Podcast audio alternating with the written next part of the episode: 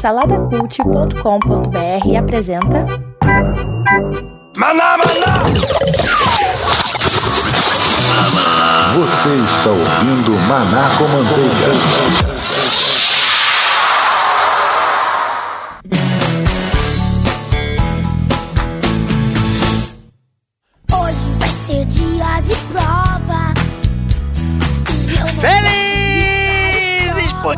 Jesus nos ama e você nos ouve. Que dificuldade dá esse- essa saudação nesse frio do Rio, cara. Estamos começando mais uma na com Manteiga. Meu nome é Márcio Moreira.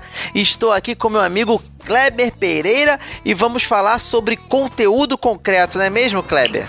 Exatamente, Márcio. Estamos aqui em mais um programa Manaco Manteiga Conteúdo Concreto. Cara, um prazer fazer isso. Um programa que nós temos lá uma parceria com a Universidade do Estado do Rio de Janeiro, na qual abordamos assuntos com mais, é, é, mais sustância. Não que os nossos assuntos não sejam de sustância, mas, né, enfim, mas quando se compara a cultura grega com um programa de índio, né, você há de convir, né, que, não quero menosprezar, é, claro, é os verdade. nossos programas mais engraçados que já tivemos. E lembrando sempre que nós estamos nas redes sociais, estamos no facebook.com barra manacomanteiga, no twitter manacomanteiga, nós estamos também no, no iTunes para você classificar e ouvir a gente por lá, não deixe de fazer isso. E se quiser falar com a gente por e-mail, não só deixando seu comentário aqui embaixo da postagem, mas no saladacult.com é, ponto .br, mas também querendo falar com a gente por e-mail, nós temos o contato arroba manacomanteiga, certo, Kleber? Certíssimo. E tem que falar com o pessoal também, né? O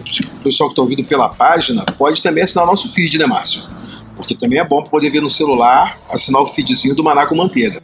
Sim, do, po- pode ser do Salada Cult, pra você ter todas as Isso. atrações do Salada Cult na palma da sua mão. Eu falei que o e-mail era era contato arroba manacomanteiga, mas não se esqueça que também tem o ponto .com.br. É ponto, ponto BR. Kleber, estamos Fale. agora, vamos abordar sobre o assunto de preparatórios. Já, já É. estaremos fazendo o link com o episódio. Nós estamos aqui gravando a, a cabeça chamada, porque esse foi um episódio que a gente gravou há um- algum tempo atrás.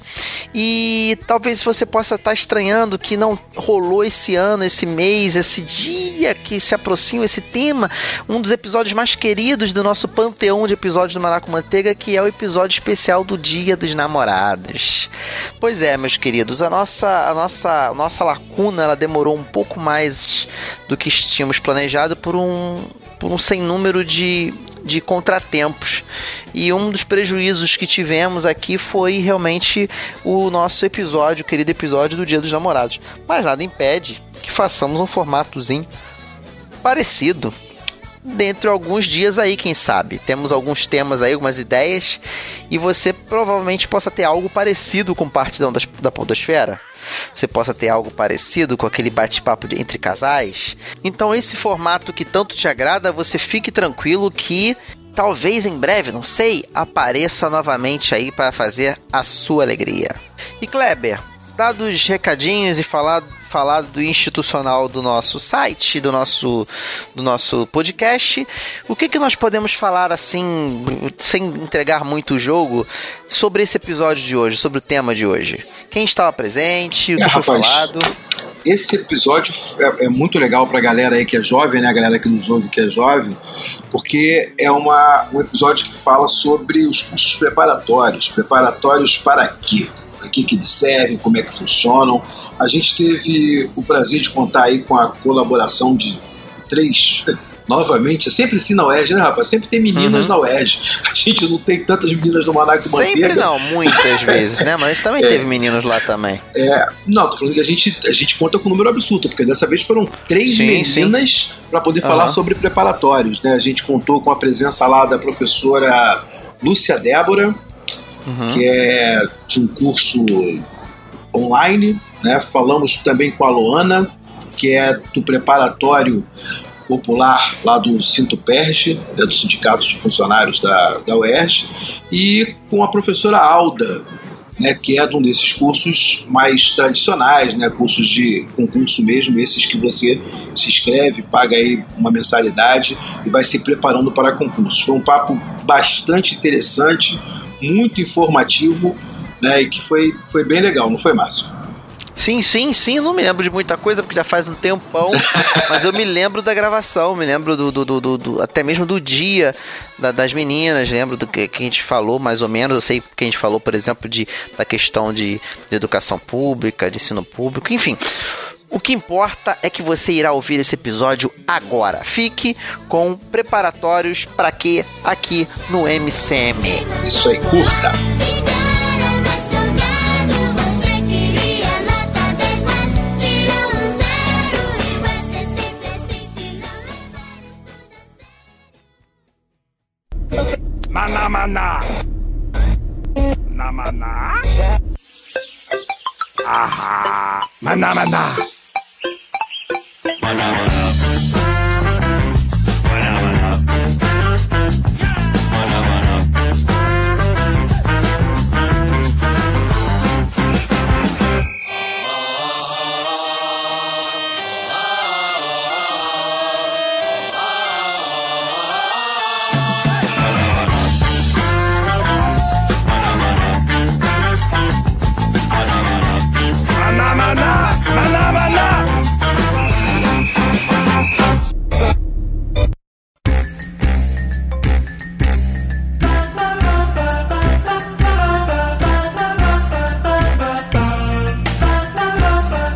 Muita gente que tá ouvindo a gente se preparou para muitas coisas e vão se identificar com os assuntos que nós vamos falar, porque é justamente isso que nós vamos falar hoje, nós vamos falar de preparativos. E não é algo subjetivo, nós vamos falar mesmo dos cursinhos preparativos. Preparatórios, preparativos. é. É os preparatórios que preparam pros preparativos. Vai, galera!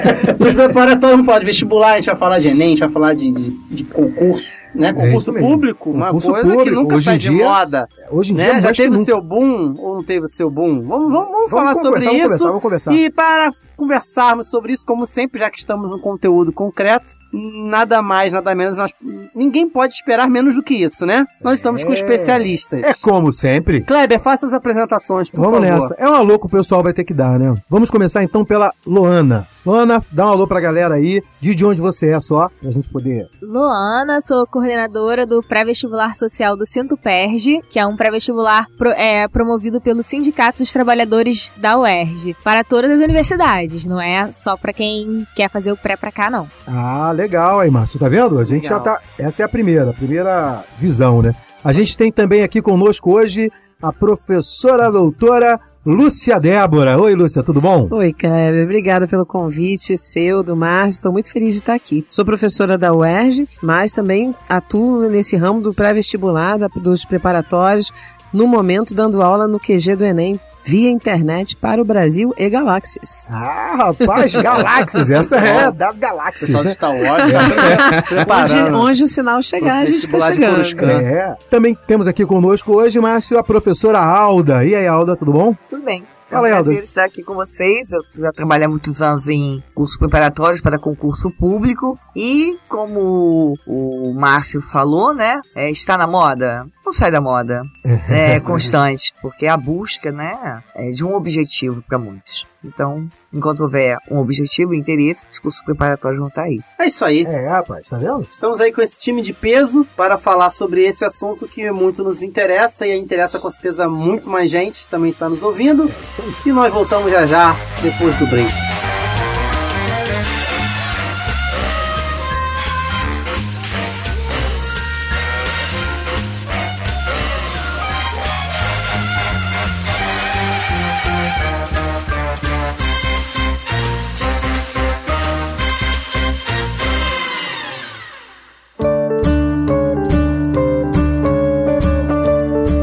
Estamos de volta para tratar desse assunto importantíssimo sobre preparatórios. E vamos lá. Por onde que a gente começa? Formação básica? Metas, É. sonhos, objetivos? Por onde que a gente pode começar? A gente pode começar falando, Márcio, do- dos perfis, né? A gente tem aqui, na verdade, três perfis diferentes. Talvez seja legal a gente abordar aí com os, com os nossos ouvintes o que é cada perfil. Legal. né? A gente começa agora ao contrário. Já faz uma explicação mais aprofundada, se a pessoa diz quem melhor. é, o que está fazendo agora, como é que é Exatamente. isso lá. E a gente fala um pouquinho desses panoramas diferentes, perfis diferentes, que eu acho que a gente tem três perfis diferentes aqui hoje. Vamos lá, Alda. Sim. Diz aí Sim. pra gente qual é o, o perfil do, do ramo que você trabalha agora, qual é o, o curso que você tá, como é que ele é, o que, que, é, que é esse perfil. A gente tem aqui perfis diferentes. Fala um pouquinho do perfil que você trabalha. Tá, estou na coordenação do curso União, município de Duque de Caxias, e o perfil hoje é do, do candidato, da pessoa que se prepara, do estudante é, que faz um curso preparatório, é bem variado. Você tem, é muito, é muito engraçado porque você tem todos os tipos. Você tem é, 18 anos, você tem faixa etária que vai do 18 até os 60. Então é bem abrangente. O que vai é, conduzir são as escolhas pessoais de cada um. Ah, qual a área que se identifica mais? E isso, é, início de janeiro é, é, é muito interessante. Porque na virada do ano todo mundo jura que vai mudar sua vida. ano que vem vai ser diferente. Eu vou fazer um concurso e vou passar. E você tem um boom natural no início do ano, é a empolgação da virada do ano. Quando você tem um edital e você trabalha especificamente aquele edital, o público ele é mais homogêneo. Mas quando você não tem esse edital, é heterogêneo. É muito heterogêneo. Então você está diante dessa situação, né? Então você tem o, o jovem que busca uma estabilidade, que já pensa na estabilidade. Você tem as pessoas já com mais idade, que também estão, às vezes, já com uma bagagem profissional grande, mas um, um fator que é, preocupa muito as pessoas na faixa etária de 45 anos para cima e quando já estão perto da aposentadoria é, é a demissão. E aí é onde ela vai se em que mercado de trabalho ela vai se colocar. Ela está perto de se aposentar. O serviço público daria a ela essa estabilidade, essa segurança. Vou me aposentar, trabalhei pra caramba, quero parar. Então é, é um público diferenciado, aquele que vai em busca dessa estabilidade, mas não mais pensando em construir uma carreira. E sim pensando em dar continuidade ou até mudar, mas para que ele tenha uma estabilidade no final da sua vida profissional. Na verdade, é interessante, né, Márcio? Essa perspectiva de pessoas que fazem uma carreira profissional qualquer, ou podem fazer, né? E depois tentam aportar no emprego público e por isso tem que fazer um curso preparatório, né? Não é interessante esse É, no, no caso, me perdoa, você trabalha com preparatório. Preparatório. Preparatório para concursos públicos de forma geral, E o, né? dela- e o teu é presencial, né? Aulas Presencial. com turmonas e tal, né? Presencial. Presencial. Presencial. Com turma grande, assim, turmona e tal. Não, não. Uma É... coisa de microfone. Não, eu não O uso. professor rebolando, tocando violão. Não, Isso essa é outra vibe, essa é outra outra Não, vibe. não, é, não, não. É, não chega a isso, não. É claro que o professor, você está num curso preparatório, é uma formatação diferenciada, por exemplo, de um pré-vestibular. Né? O pré-vestibular, o aluno não tem uma única disciplina no dia. Normalmente ele tem mais de uma disciplina. No curso preparatório, o, o mínimo de permanência desse aluno com aula são três horas seguidas. Três horas com o mesmo professor, vendo a mesma disciplina. Vendo o mesmo conteúdo. Então o professor tem que ser dinâmico. Vamos botar assim, na palavra, né? Dinâmico, porque você manter a atenção do seu aluno por três horas, falando sobre o mesmo assunto. Então esse professor, ele precisa ter um diferencial. Ele precisa estabelecer com aquela turma um vínculo muito forte. Embora, embora ele tenha muito pouco tempo para estabelecer esse vínculo, porque ele vai ter pouquíssimos encontros. Os cursos preparatórios que estamos na época que tem o edital, duram dois meses. Então, você tem pouco encontro, mas você tem que estabelecer um vínculo com aquele aluno para que a sua aula seja motivadora, para que ele continue acreditando no sonho que o levou até ali, que é possível e que ele vai passar. Continuando nesse perfil de preparatório, pegando o gancho da aula agora, acho que a gente tem uma coisa para falar do que faz a, a Lúcia, né? Porque a Lúcia tem que fazer isso online. É. Não é isso? Como é que é isso que a Alda acabou de, de abordar aí num lugar como QG Enem que faz cursos online? É, é um pouquinho diferente, né? Na verdade, uma outra mídia, então ela pede uma outra linguagem. Não é a mesma coisa de você chegar à frente de uma turma presencial e dar aula. Por outro lado, é o seu aluno que está ali do lado, está do outro lado, do outro lado da tela. Então ele, ele está olhando para você, ele está tendo uma relação com você, uma relação de, de vínculo mesmo. Ele se vincula, por incrível que pareça. Tem gente que diz assim: ah, mas o curso à distância, esse aluno vai se vincular? Ele se vincula. Ele, ele vê em você alguém em que ele pode confiar. Então é importante importante passar o conteúdo, dar, dar orientação sobre o tipo de prova, para que ele responda no modelo em que a, que, que a prova adota. E é importante também fazer esse papel do motivador que a Alda falou agora, porque não é fácil abraçar um projeto de qualquer preparatório, seja para concurso público, seja para vestibular. Tem muitos momentos em que o aluno se sente fraquejando e ele vai encontrar naquela fala do professor um, um apoio. Agora, você mandar essa mensagem sendo que você não está vendo o aluno é, é realmente diferente num primeiro momento. Mas as redes sociais suprem bastante isso. Então, os alunos me buscam pelas redes sociais, fazem contato comigo diretamente, tiram dúvidas, fazem comentários e, e querem aquela aproximação professor-aluno que ele teria na aula presencial, ele tenta construir isso virtualmente através das redes sociais. É muito interessante. É muito interessante. E não é chato, não. Eu confesso que eu tinha muito preconceito contra videoaula. Porque as que eu via eram tão. tão. Todo mundo, não? Todo mundo tem. É a resistência do novo, né? É, mas é porque o novo que se apresentava no início era um novo assim, meio. ah, meio aquela, aquele jeitinho meio parado, meio. sei lá, monótono. Né? E, no entanto, depois, da, depois de um tempo, a gente foi desenvolvendo uma outra linguagem, mais afetiva, mais, é, assim, bem-humorada e sem abrir mão do conteúdo. Aí você vai encontrar também cursos online com todo tipo de perfil, desde aquele super galhofeiro até o mais conteudista, é possível encontrar, assim como as escolas também têm seus perfis. Luana Saldanha. Luana, se apresenta melhor pra gente. Diga pra nós o que que é... Nossa, tanta sigla. Agora, não vai dar. Explica é. você. Pois é, a gente, na UERJ, nós trabalhamos muito com siglas em universidade. Você, ah, vou Órgão no. DIPOC, vou no... Órgão público tem muito isso. Público. É, o, o sindicato se- que promove o pré-vestibular, que eu sou coordenadora, é o Sinto PERJ. O Sinto PERJ representa os trabalhadores da UERJ, o ENF, o ESO e CCRJ. Olha aí. Que sopinha de letrinha linda. A primeira prova é saber assim, É, isso, o aluno, pra conseguir entrar no pré, tem que, tem que saber as letras. Mentira, mentira.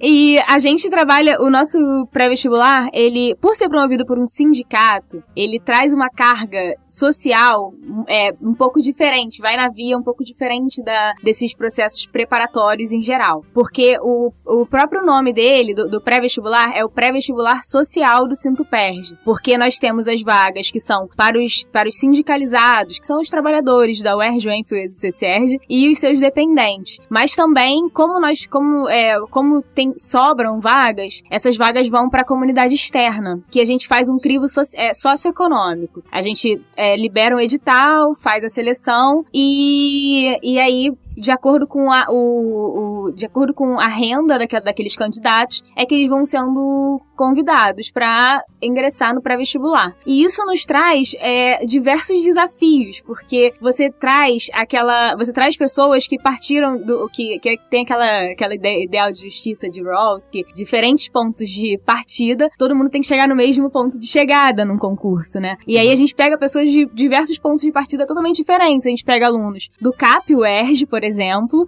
e ao mesmo tempo você pega um aluno de uma que veio de um colégio de uma prefeitura. E assim, é, vamos vamos ser honestos, essas pessoas estarem primeiro, estarem numa mesma sala, elas não, elas normalmente não trazem a mesma carga de estudos. Então, é, o desafio começa já nessa nessa disparidade entre os alunos. Mas e, assim, a gente a gente trabalha com a ajuda de psicólogo, pedagoga e, e agora esse ano nós conseguimos implementar o método coaching lá também, para também para tudo isso para ajudar principalmente esses alunos que não tem assim, não a carga deles de, de- o acúmulo deles para chegar na sala de aula é muito pequena e a gente tem que conseguir potencializar a estada deles lá e principalmente conseguir fazer com que eles permaneçam. Os filhos de assim, as estatísticas que a gente faz para de acompanhamento dos alunos, os filhos de sindicalizados, normalmente por terem pais que é, trabalhadores que não, não têm tanta condição, mas têm pelo menos assim condições de se manter, eles ficam muito muito mais facilmente do que os fi- o- as pessoas que vêm da comunidade externa, que normalmente são de comunidades carentes, são pessoas que às vezes não tem nem o dinheiro da passagem para voltar para casa. Eu, esse ano tinha uma aluna que ia todo dia andando da UERJ até a Leopoldina, que é bem longe, para poder pegar um ônibus só, porque o ônibus dela não era aquele, do, não aceitava Rio Card, que ela morava bem longe. Enfim, são situações assim, que- é- é sociais que você vê, que você se envolve no projeto, e assim, você ama, mas ao mesmo tempo você sofre muito por estar ah, com aquelas pessoas ali. Mas eu me orgulho muito muito de estar fazendo parte disso. Eu fui aluna do pré-vestibular. Eu entrei na, na UERJ como contratada. E aí fiz o pré-vestibular e dei a sorte de, quando eu tava fazendo pré-vestibular, também ter tido um concurso pra UERJ. Aí eu passei dois anos depois. Eu fiquei dois anos tentando vestibular. É, passei no concurso e no vestibular. E aí hoje eu sou aluna da UERJ concluindo. E como eu, como eu passei no concurso, entrei pro sindicato e virei coordenadora do pré. Então, assim, eu tenho muito orgulho desse projeto. Eu amo muito. Legal, Uma história, né?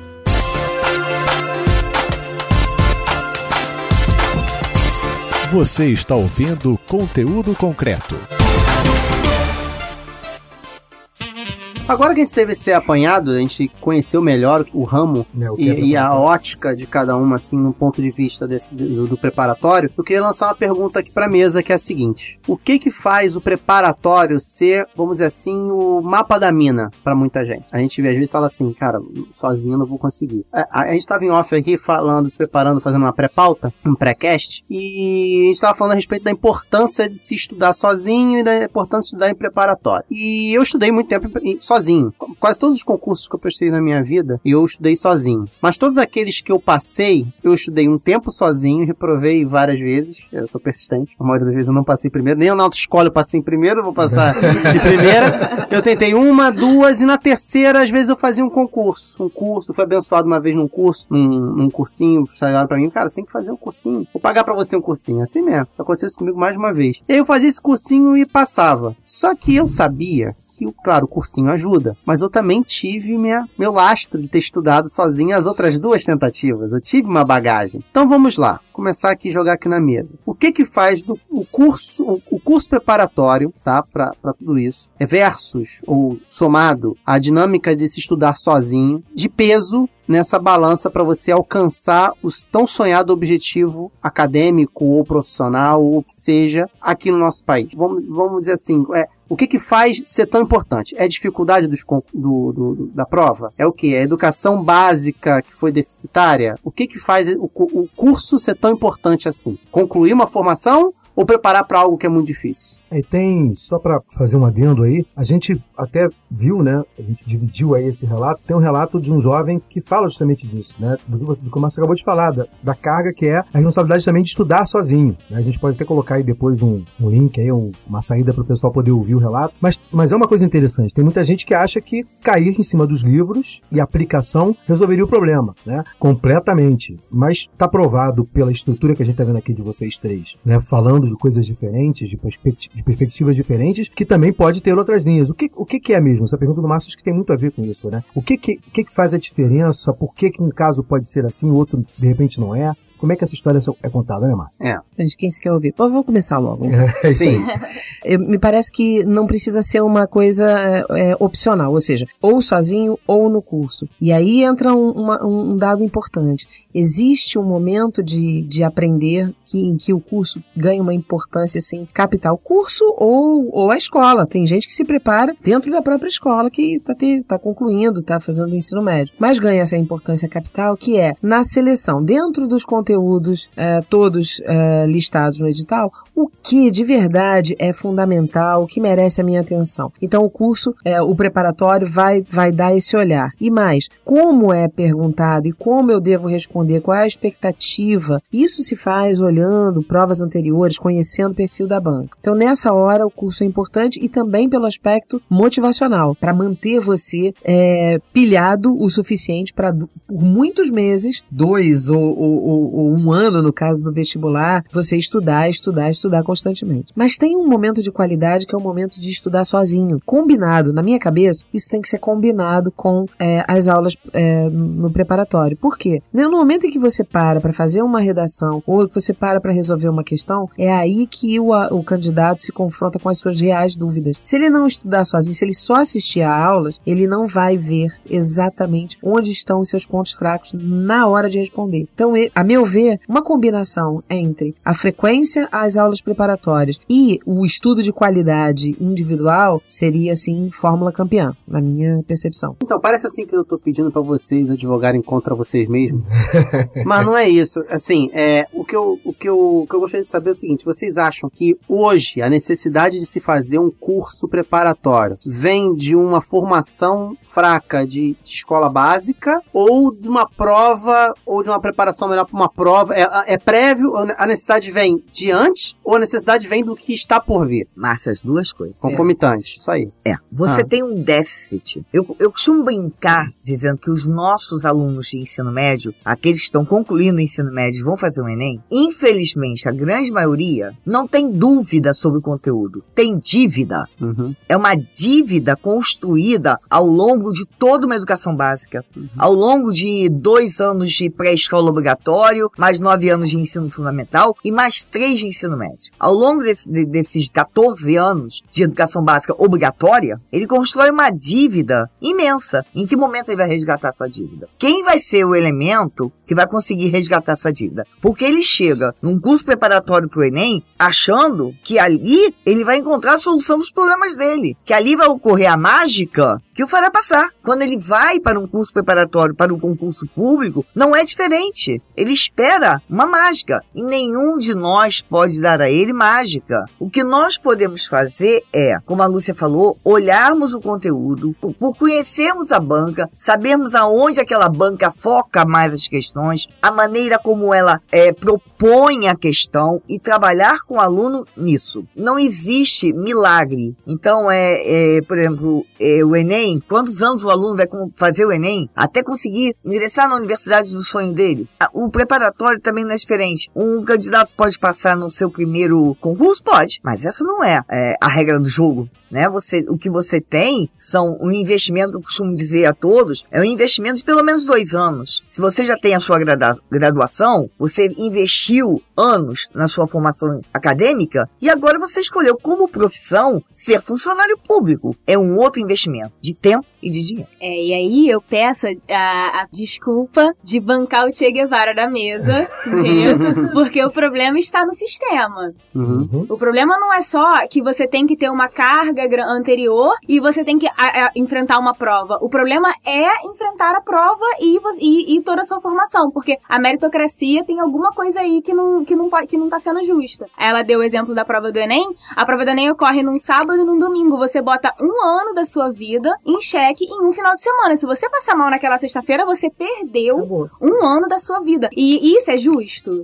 Essa meritocracia tá funcionando? Eu acho que não. Interessante a visão. a, a proposta do governo, quando lançou o Enem, era até de que houvesse mais avaliações ao longo do ano. É, nos Estados Unidos é Né? assim. Não, eu não Exatamente. gosto dessa coisa de que nos Estados Unidos o negócio funciona mas e aqui não, porque eu não tenho é, essa mas- síndrome mas de é- pigmeu. Mas que essa, essa questão é, tem que ser levada em consideração, tem, isso tem que ser revisto, tem. Mas não é só também a prova do Enem. As provas em si não avaliam o que a pessoa é, exatamente tem a oferecer naquele trabalho. Ela avalia, por exemplo, para você fazer um serviço de atendimento ao público, por exemplo, o concurso que eu fiz para entrar aqui na UERJ. Eu fiz para, eu fiz até por tratar do próprio sindicato. Na época eles deram um preparatório, a, a em, em complementação do pré-vestibular. Ele, você, você faz um, um concurso para atender o público. Quem sabe mais português e sabe mais matemática e sabe inglês é a pessoa mais adequada para atender o público numa biblioteca? Eu acho que não. Eu acho que é o que a pessoa, outras coisas estão envolvidas nesse sistema, entendeu? Para nessa seleção. Eu, é isso. O sistema da meritocracia. Eu sei que eu não tô aqui querendo, é, porque essa discussão é muito grande e não, não cabe também aqui, até porque a gente tá inserido nesse, nesse, nesse sistema, não, assim, não por escolha, não porque a gente aqui, ó, a gente aqui tá aqui pra reforçar a meritocracia, não, é porque ela tá posta e alguma coisa tem que ser feita. A gente tem que ajudar pessoas, a gente ajuda pessoas a, a alcançarem esses objetivos, porque se, se não existisse a gente, os facilitadores para esses objetivos,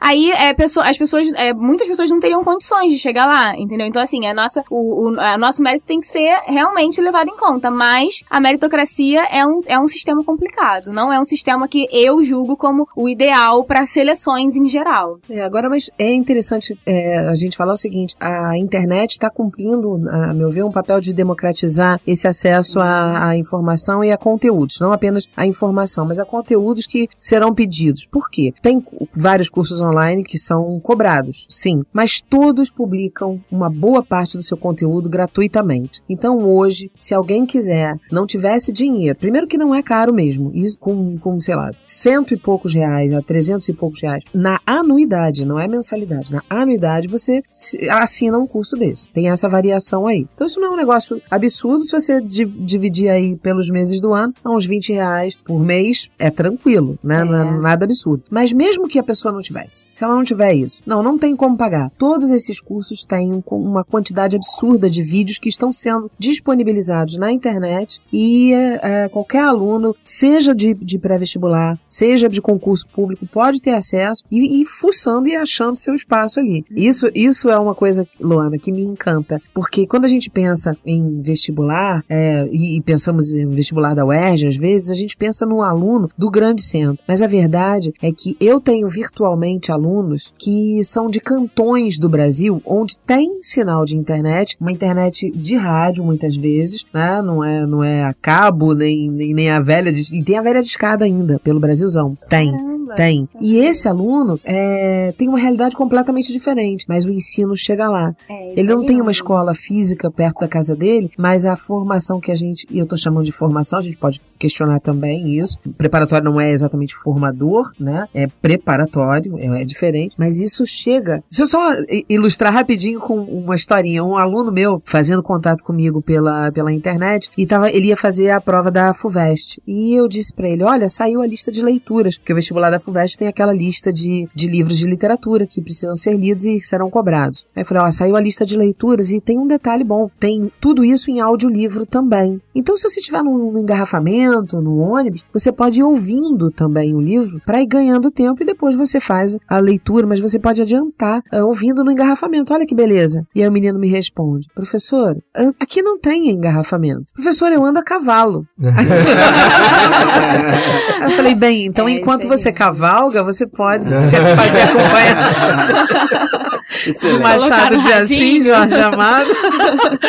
Mas é, entenderam? É, outra realidade. E ah, se a gente investir com os organismos públicos na- nos caminhos que a internet hoje abre, eu acredito que a gente pode fazer uma revolução educacional. Claro, o CCR é um exemplo disso. O CCR É, tem, inclusive, para vestibular social também, mas assim, na própria faculdade ele traz essa, essa possibilidade. Quer falar o da gente É, terminar? Mas gostaria de lembrar um, um detalhe importantíssimo. Estudar sozinho requer uma disciplina que poucos têm.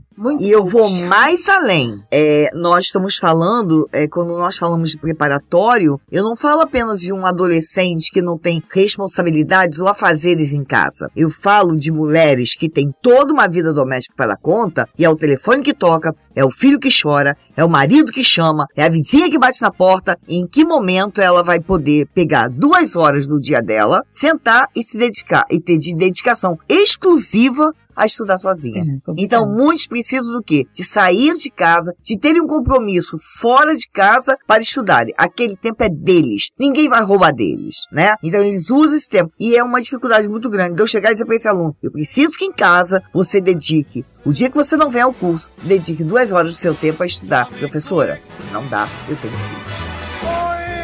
que kick. Tell me quick.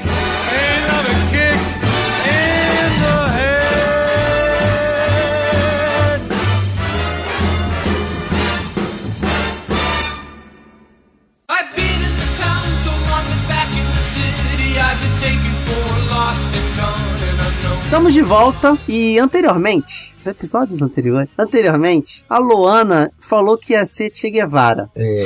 Social. Ela não viu nada ainda.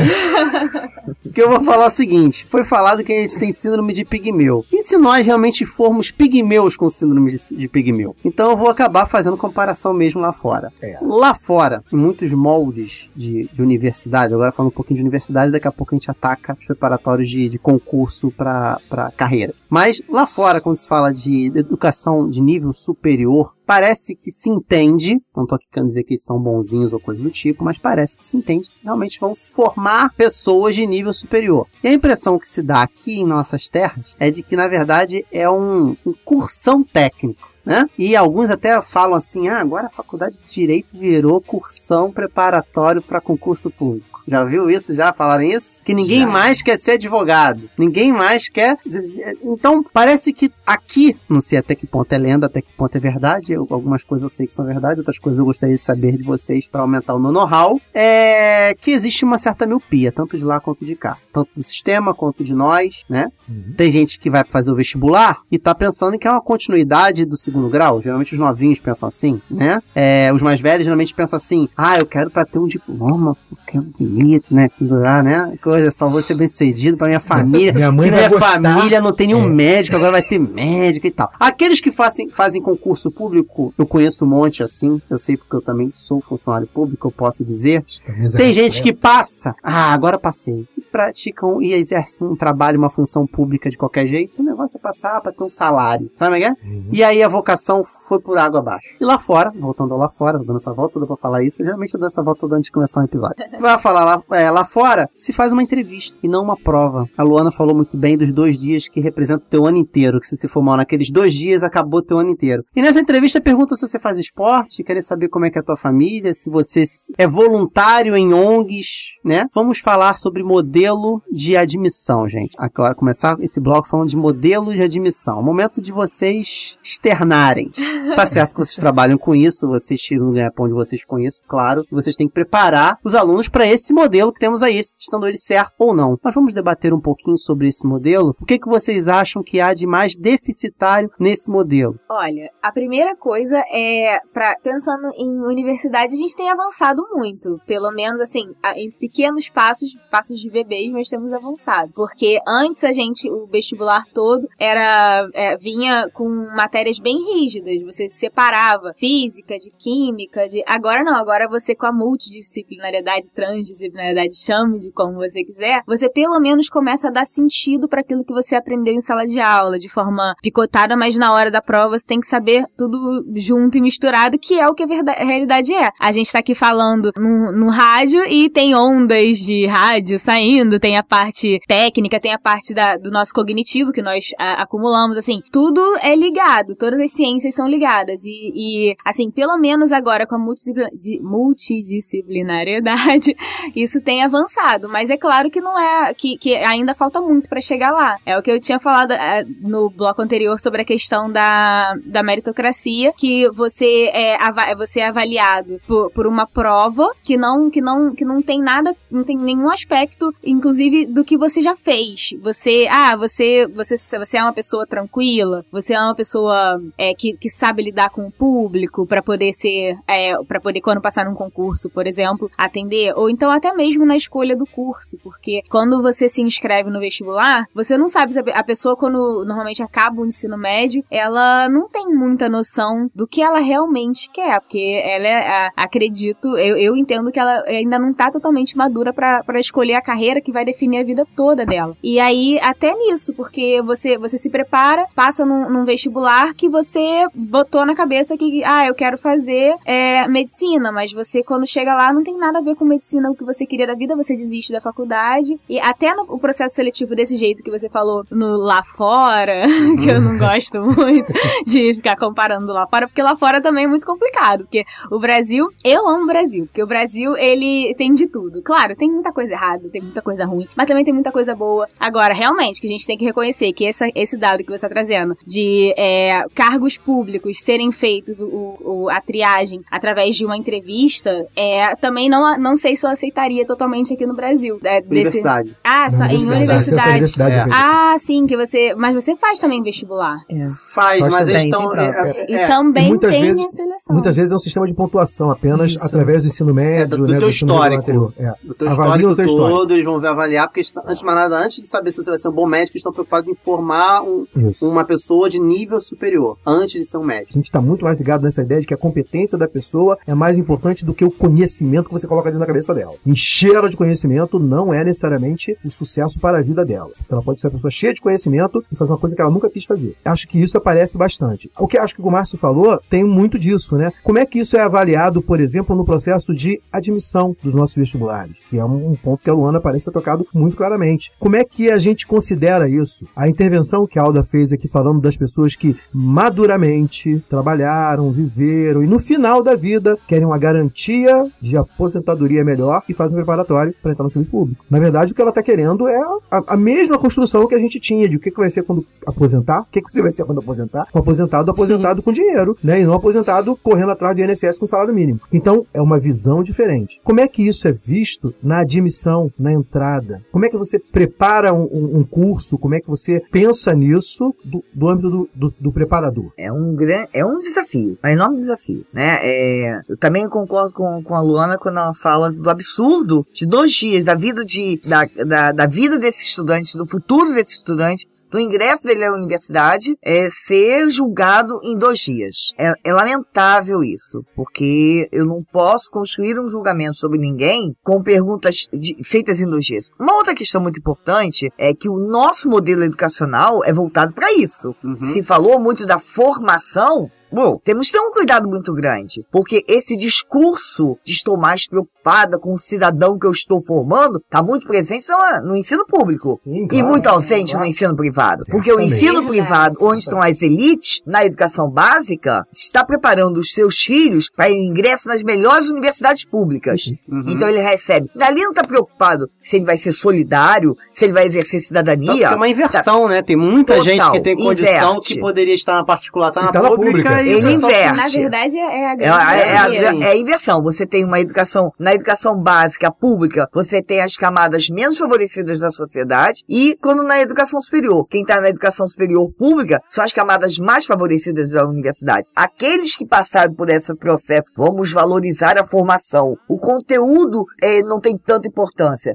É claro, isso é um discurso para a escola pública, né? Porque eu não quero que aquela grande maioria acesse a universidade pública. Então ele pode até não acessar a universidade, mas ele recebeu uma certificação de conclusão de educação básica. Que educação básica? Não prepara nem para ele fazer um concurso para gari. Verdade.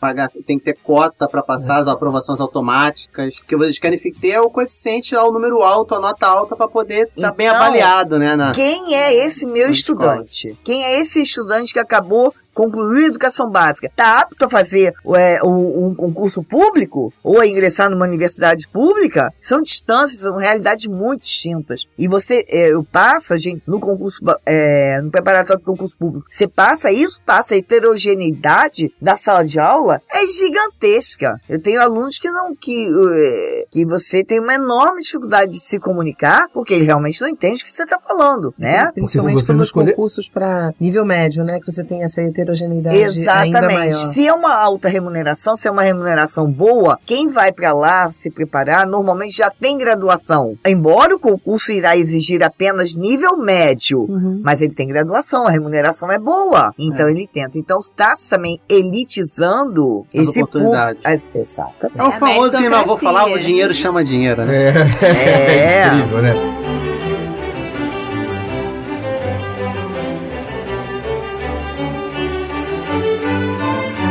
Gostei muito gente ter tocado nesse assunto, porque o, o, prepara, o preparatório, tô falando sério com essas palavras. Preparatório É. O preparatório, ele passa por isso. Muita gente pensa que é só né, o, o trâmite de se estudar e fazer uma prova, mas tem também o psicológico, tem também a formação, a educação tem que passar isso. Por quê? Eu falo por, por mim. Hoje eu olho pra trás e falo assim, caramba, eu tinha na minha mão a necessidade, a oportunidade de escolher o óbvio na minha frente. E hoje o que eu tô adequando a minha vida para tentar colocar o óbvio, que são as minhas vocações, concomitante à escolha que eu fiz. Eu, eu- sabe aquela época da idade do aluno, principalmente classe média, né? Que ele tenta concurso por um monte de coisa. Sabe o que é? Carnaval, é, é, Cefet, é, o IFJ, né? Ele vai um monte de coisa ao mesmo tempo. Então, eu fui um desses que fez pra esse monte de coisa, passei e hoje eu exerço uma profissão que não, não tem nada a ver comigo.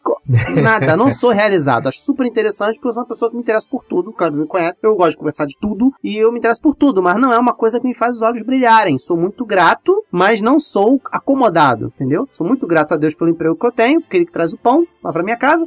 Mas eu sou aquela pessoa que sempre busca outras realizações por fora e tentar ou- outras, né, buscar outra coisa. E eu tô tendo que adequar a minha vida hoje a fazer outras coisas. O site é uma delas, né? Eu sou arquiteto também de formação, então o meu escritório de arquitetura é uma delas, que eu levo concomitante essa minha outra profissão. Então eu vou tentando adequar, vou tentando levar. Quando eu sempre eu olho para trás hoje e vejo na minha, na minha juventude, todas as minhas habilidades, as minhas brincadeiras, as minhas coisas, estavam na minha cara o tempo todo. Arte, criação, criatividade. Por que, que eu não busquei isso? Por que, que eu não busquei isso? Porque mesmo que indiretamente eu ouvia dos meus pais alguma coisa do tipo, ah, a realidade não é essa, né? Meus pais são baita baby boomers, não são nem geração X, é baby boomer.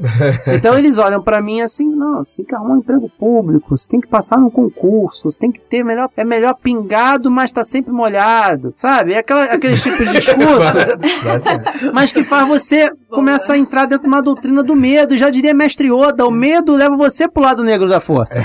então eu ficava naquele negócio de, caramba, eu não posso escolher desenho industrial. Eu não posso escolher arquitetura, olha só, arquitetura. Eu não posso escolher alguma coisa que realmente eu gosto, nem que seja uma faculdade de música, uma coisa que tenha criatividade, porque vai que, né? Só, Música só não enche barriga, faculdade- meu filho. Não, mas só faculdade também não enche barriga. É, é. Na época eu tinha passado para engenharia, geografia, engenharia em duas faculdades e geografia. E isso aí não foi bastante. Quando eu passei no concurso público, eles falaram, vai nessa, vai nisso aí. Ah, mas não é uma coisa muito que eu gosto. Não, mas vai nisso aí. E eu fui nisso aí. E, tamo aí, não tô infeliz, mas também posso dizer que não sou realizado. É uma grande diferença. É uma estagnação que, que pode te levar para os dois meios, né? Por um lado, te dá uma, uma- um, um conforto, mas por outro lado, você acaba não, se- não tendo liberdade para avançar. Claro que eu tive uma necessidade na época que meus pais não tinham condições de manter os quatro anos de uma faculdade e esperar que eu terminasse, eu ia ter que ralar muito, arrumar outro emprego por fora, mas eu posso dizer uma coisa pra você que tá nos ouvindo. Se você seguir o que é óbvio pra você e, e realmente tapar um pouco, um pouco os ouvidos, eu quero saber de vocês os conselhos com relação a isso também, é, você vai fazer a escolha certa. Eu tenho, eu tenho três filhos e um dos meus filhos escolheu fazer música. E eu apoiei bastante essa decisão. E ele chegou a fazer três anos de bacharelado em violão na UFRJ, para descobrir depois que os seus professores estavam catando caraminguais porque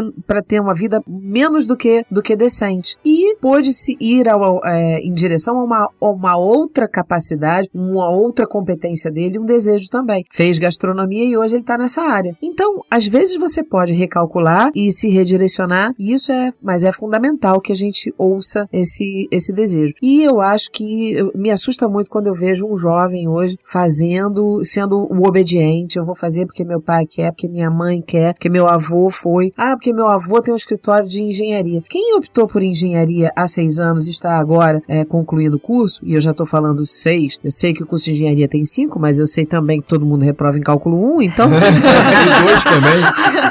Não é? Então, quem fez, quem optou por engenharia há seis anos, estava olhando para o cenário e dizendo: caramba, que maravilha, a engenharia era top. Só que o que está acontecendo com a engenharia agora? Ele está se formando agora. E aí ele está encontrando um cenário meio, meio tenso na engenharia. Então, até isso é bom para a gente ver que às vezes os pais dizem: faça isso, faça aquilo, mas a- o cenário pode mudar. Não, mas sempre muda. Não é? Né, Tem aquele, até aquele ditado que quando se terminar a faculdade, outras profissões vão ter surgido. Também. E provavelmente a sua vai ter acabado. Agora imagina a agonia do sujeito que tá fazendo, tá criando, seguindo um caminho só de obediência e chegando ao final e não encontrando nem o potinho de ouro que disseram que, que estaria lá.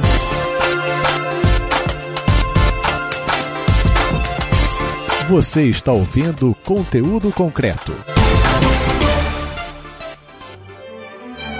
Alda. É, o homem, o ser humano, ele não, não, não vive só de feijão, ele precisa do sonho. Mas quando seus pais, e os pais de muitos, dizem, meu filho, vá pela carreira pública, faça um concurso público, consiga sua estabilidade, garanta o seu pão nosso de cada dia, alimente sua barriguinha, para que você possa dar vazão aos seus sonhos. Depois você sonha, mas garante feijão com arroz do, de- do todo dia. Depois que você tem o seu feijão com arroz garantido, você pode fazer o sonho, ter o sonho que quiser. Vai fazer música, vai fazer dança, vai fazer o que você quiser fazer, porque você já tem o quê? O teu sustento está garantido. E mais, emprego público, estabilidade. Você dorme empregado com a certeza de que você acorda empregado. Então isso faz toda uma diferença. Você fica até mais leve para sonhar.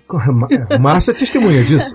a gente costuma falar em psicologia que sustentar é mais importante do que idealizar, né? Porque uma coisa é o que você idealiza, outra coisa é o que você sustenta. Você pode perfeitamente é, resolver que você vai viver de música, né? Como os pais escavam várias vezes, vários filhos por causa disso. E você tem sucessos de filhos que toparam viver de música, passaram sufoco no começo, mas que agora são espetaculares. Ah, que só um adendo. Eu tenho um irmão que é cantor lírico e vive disso. É isso aí. Entendeu? Então, então É. os dois casos, um que não foi pela música, mas um outro que foi, na mesma família. Uhum. Então, é possível sustentável. abraçar o sonho e fazer Eu a tenho um primo meu que resolveu ser biólogo marinho. Meu tio ficava, pô, tu vai ser professor? Não, vou ser biólogo. Ah, então, tu vai ser professor? Não, vou ser biólogo.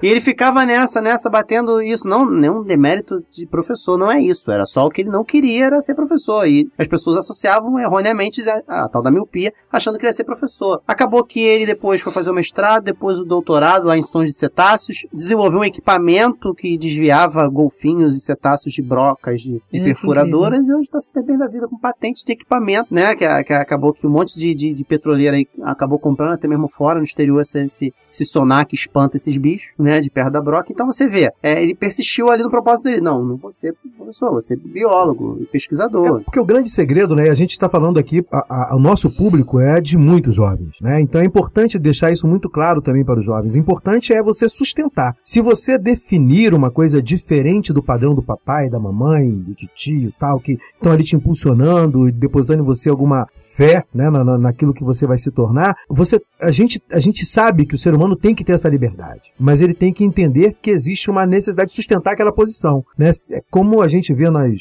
nas aventuras de capa e espada, né? Sempre tem aquele cara que manda, vão todos, eu fico e tomo conta da ponte, né? Aquele cara tem que sustentar, ou ele é um ótimo espadachim, ou ele é muito bom e dá tiro em todo mundo, ou então ele não vai sustentar aquela posição, vai todo mundo morrer, porque todo mundo que ele mandou correr vai dar de costa. É o tanker, É. chama. Então, é- essa pessoa tem que entender o que é sustentar. Pois é, aí você chega num ponto importante que afeta a, a escolha vocacional, que passa pelo vestibular, passa pelo concurso público, que é a história do foco. O que, que eu escolho e quanto eu fecho com essa minha escolha e quanto eu consigo também focalizar aquele meu desejo, para ir atrás dele o tempo todo e tentar chegar onde eu preciso. Sim, lá no pré-vestibular que eu atuo como coordenadora, a gente tem um- um- uma equipe de que é um psicólogo, uma pedagoga e uma e um instrutor coaching. E aí o psicólogo ele faz é, ele faz várias dinâmicas para a questão vocacional, a pedagoga faz o acompanhamento para ver se a pessoa está tendo foco mesmo no estudo. Claro que não dá para ter com todos, porque nós temos mais de 300 alunos e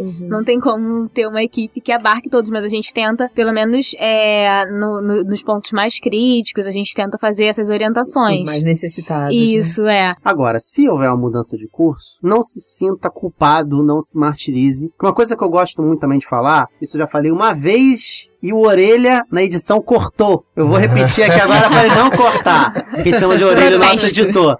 É, que é o seguinte, existe hoje uma ditadura do sucesso, né? Eu costumo falar muito isso. Você precisa ter criado uma rede social gigante aos 17 anos e ficar milionário, senão você não é bem sucedido. Você tem que passar no concurso público é, de primeira, senão você não é bem sucedido. Você tem que ter escolhido o curso certo e ter continuado nele. Você não pode mudar depois, porque isso você perdeu tempo precioso da tua vida, cara. Você ficou praticamente um presidiário, perdendo seis anos da sua vida. Gente, a- Cara, não é assim que a banda toca, né? Você não precisa ser a pessoa mais infeliz do mundo porque você fez uma escolha errada. A escolha errada todo, todos nós fazemos, às vezes nem errada. Às vezes você só adequou ela depois. Conveniência, é. Conveniência. E existe essa ditadura do. Eu, eu sou uma pessoa, como a Alda falou, eu sou uma pessoa que optou pelo. Não tô aqui querendo fazer assim. é, ah, só existe salvação no concurso público. Não é isso que eu tô querendo dizer. Mas eu sou um cara que optou pelo, pelo plano que a Alda falou, uma condição financeira que eu tinha, uma situação de realidade que eu tinha, de ter o meu garantido depois correr atrás. Às vezes eu fico, ai meu Deus, por que que eu fiz isso? O caminho tá tão mais longo, mas foi uma- um, um- um caminho que eu tive que escolher para poder ter o meu garantido, o meu plano de segurança, né?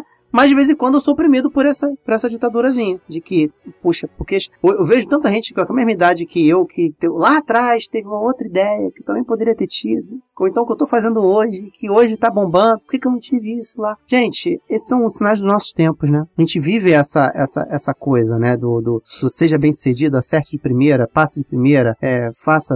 Você não precisa nem de faculdade, né? Esses- caras falei do Zuckerberg, nem terminou faculdade. Pô, você não precisa nem de faculdade. Nem Steve E- Jobs, é, então, é, hoje em dia tá todo mundo muito assim acelerado, né?